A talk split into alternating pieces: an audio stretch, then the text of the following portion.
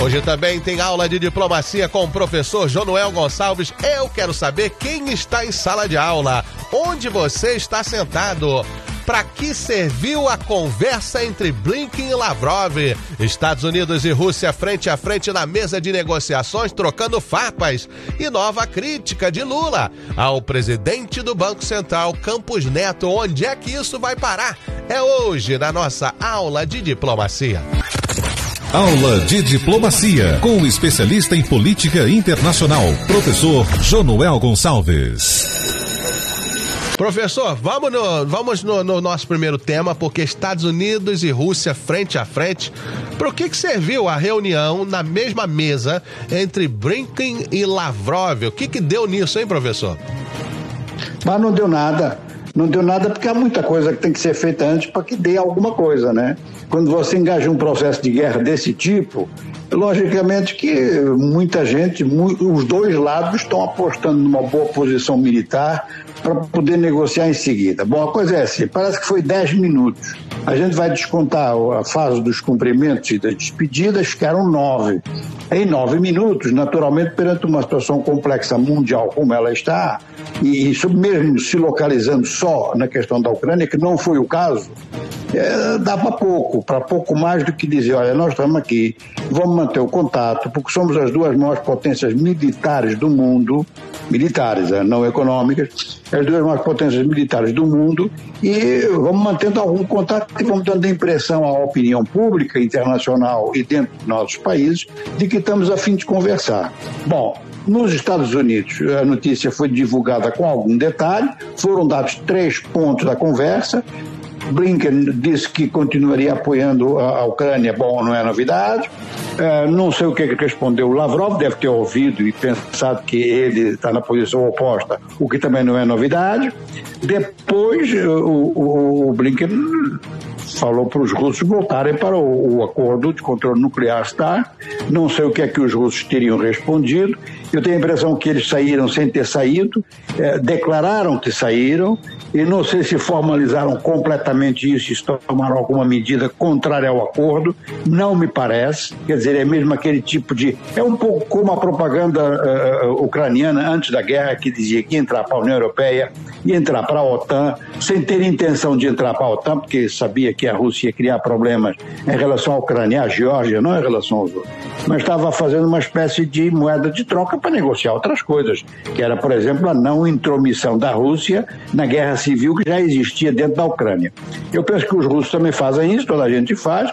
Aí, em relação aos Estados Unidos, é o seguinte: quer dizer, ou vocês param com o apoio à Ucrânia, ou eu saio desse acordo START, os americanos vão manter o apoio tal como estão dando à Ucrânia, é extremamente eficaz, de tal forma que muita gente pensa que, em termos de guerra convencional, em termos de logística, realmente o, o, as Forças Armadas norte-americanas estão quilômetros à frente da, das forças russas.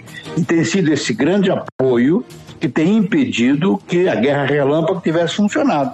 Ou seja, que os ucranianos têm pessoalmente um, uma força armada que finalmente se preparou muito bem depois de 2014, gente com muita coragem, um grande apoio popular, mas os instrumentos fundamentais, eles foram fornecidos pela, pelos Estados Unidos. É um pouco a situação, para quem faz comparação de guerras, é um pouco a situação da resistência em Stalingrado dos russos contra o, contra o nazismo. Ou seja, que realmente os russos tinham um pessoal muito, muito qualificado e muito corajoso em terra, mas o armamento era fornecido pela Grã-Bretanha, que era o grande produtor, e esse, isso faz desequilíbrio. Ora, nessa situação em que as coisas estão, logicamente que os americanos acreditam que a próxima fase de guerra, que parece que vai ser o, o, a primavera, pelo menos o inverno serviu para alguma coisa. Se pensava que o inverno ia ser favorável aos russos, mas não foi. O inverno foi favorável a uma diminuição das operações. De forma que agora, com a primavera, é provável que novos combates venham a ser travados, e só depois disso é que se pensará realmente em negociações, que, a meu ver, podem ter alguns mediadores assim de nível secundário, é, como a Turquia, como mesmo alguns países da Europa de Leste. Eu, eu vi ontem uma entrevista do primeiro-ministro da Hungria, que conta, inclusive, uma conversa que ele teve com, com, com, com Vladimir Putin, mas isto vai mesmo ter que ser resolvido a nível das duas grandes potências militares. Eu estou dizendo que são as duas grandes potências militares e não as duas grandes potências econômicas, porque a Rússia não é uma potência econômica. A Rússia está entre as dez economias mais volumosas do mundo, maiores PIBs, mas nem isso chega para fazer dela uma das dez maiores economias do mundo, porque não é muito diversificada. Depende, como vários países subdesenvolvidos, de matérias-primas, de, de, bens primários, e o nível de industrialização e de sofisticação financeira é muito baixo. Os Estados Unidos, provavelmente, porque é a maior potência uh, econômica do mundo, tem então, a nível militar, uma logística que realmente ficou, agora todo mundo está vendo. Não só tem a, a, última palavra em tecnologias, como tem uma capacidade de realmente de dar apoio, até de reconhecimento, quer dizer, até, até as informações via satélite para os ucranianos. De maneira que este é o quadro e a conversa serviu para dizer: estamos aqui nós dois e vamos tendo que manter algum contato, nem que seja 10 minutos. Dessa vez não houve nem cafezinho. Interessante. Olha, o Luciano tá aqui, tem um monte de gente aqui falando. A aula tá movimentada. Hoje eu vou sortear para quem estiver participando com a gente na nossa enquete um X tudo do oferecimento do Mix Grill Café de Everett, no número 741 da Broadway.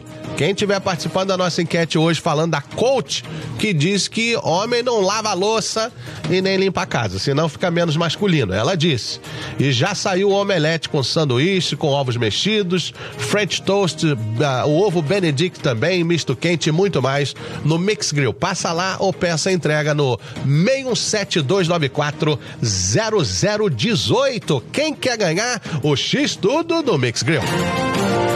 Professor, o nosso segundo tema é o presidente Lula, criticando mais uma vez o presidente do Banco Central. O que, que ele está querendo com isso, hein, professor? Ah, está querendo baixar a taxa de juros. Quer dizer, o lance é o seguinte: é, é, Lula acreditava que o Banco Central ia fazer um gesto, que manteve a taxa de juros sem, sem alteração durante alguns meses. Geralmente isso prepara, eh, dá como observatório, e prepara eh, uma redução da taxa de juros. Porque a taxa de juros tem função de conter a inflação, mas ao mesmo tempo, contendo o crédito, dificulta a expansão. Ora, isso não aconteceu e o presidente do Banco Central manteve eh, a reunião do Copom, na, na primeira reunião do Copom, do Comitê de Política Monetária, depois da posse de Lula, manteve.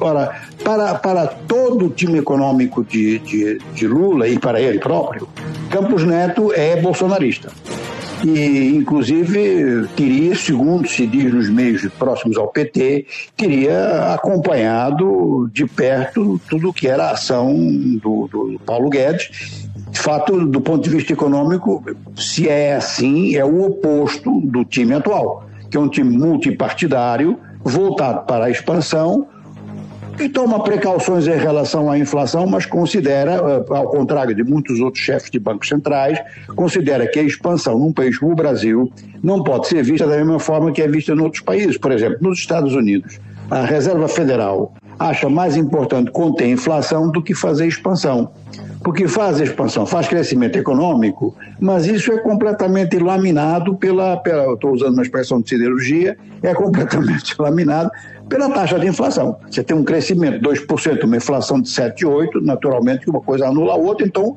optaram por aí. No caso do Brasil não é bem isso, é que o Brasil não tem a riqueza suficiente, mesmo que distribuísse de forma equitativa, não chegava para todo mundo. Quer dizer, é um PIB muito pequeno para a população que tem. Então a expansão é necessária. Eu, eu, concordo com essa, com essa avaliação. E concordo que o Banco Central devia ter reduzido um pouco a sua taxa de juros base, a Selic, na medida em que, ainda por cima, os bancos comerciais repassam para as empresas ou para o, o, os individuais, ou os, os correntistas, repassam uma taxa de juro acrescentada pegam não somente nessa, como fazem lucro em cima dessa. O que, é que nós estamos vendo à escala mundial e aqui no Brasil também, é que quanto mais a taxa de juros sobe, menos as empresas têm margem de manobra para crédito, mas os bancos têm lucros maiores. E esses lucros, essa discussão está também nas universidades norte-americanas. De maneira que o Lula está realmente muito. O Lula e, e o time todo está muito revoltado com o fato de que Campos Neto não só não baixou a taxa de juros, e o conjunto do, do Comitê de Política Monetária, ou para o conjunto do Comitê de Política Monetária, o governo responsabiliza o presidente do banco, como ainda por cima deu uma entrevista dando a impressão de que ele tem um poder de decisão muito grande. Ele falou: eu vou pensar o que, é que eu posso fazer para ajudar o Brasil. É claro que uma frase dessa choca com o presidente da República, choca com o ministro da Fazenda, porque o Lula, na entrevista que deu à Band, foi extremamente agressivo. As expressões foram assim. Mas esse cara que nunca foi eleito para nada está pensando que vai fazer o que para ajudar o Brasil. O que tem que fazer é baixar a taxa de juros. Foi uma expressão assim direta. Bom, a direita, do modo geral, diz que o Lula está se metendo em problemas do Banco Central, mas é claro que eu estou lembrado que o Fernando Henrique Cardoso dizia que num país como o Brasil a autonomia do Banco Central vai até certo ponto, não pode destruir a política oficial naquela altura. Ele estava inclusive empenhado em fazer estabilizar o plano real. Neste momento não há plano real, não há plano nenhum. A economia nacional está um pouco desgarrada, teve uma taxa de crescimento de 2,9% completamente artificial em virtude de reduções de custos que tinham um objetivo eleitoral ou tinham o objetivo de diminuir os Sim. efeitos da pandemia, de maneira que, eh, para organizar a economia nacional, tem que haver um acordo entre o Banco Central e o Ministério da Fazenda sobre como é que funciona a política de juros, porque ela é absolutamente determinante. Ela é tão determinante que ela pode diminuir o poder de compra da população, e isso não é brincadeira para o PIB nacional. Agora, a única questão que eu me coloco, que a gente se pode colocar, é saber se realmente Lula deve adotar uma posição de linha da frente, se é ele que faz o ataque, ou se ele devia deixar o ataque, por exemplo, para, para, para, para o Haddad, que é o ministro da, da, da Fazenda, ou mesmo para Simone Tebet, que é ministra do Orçamento.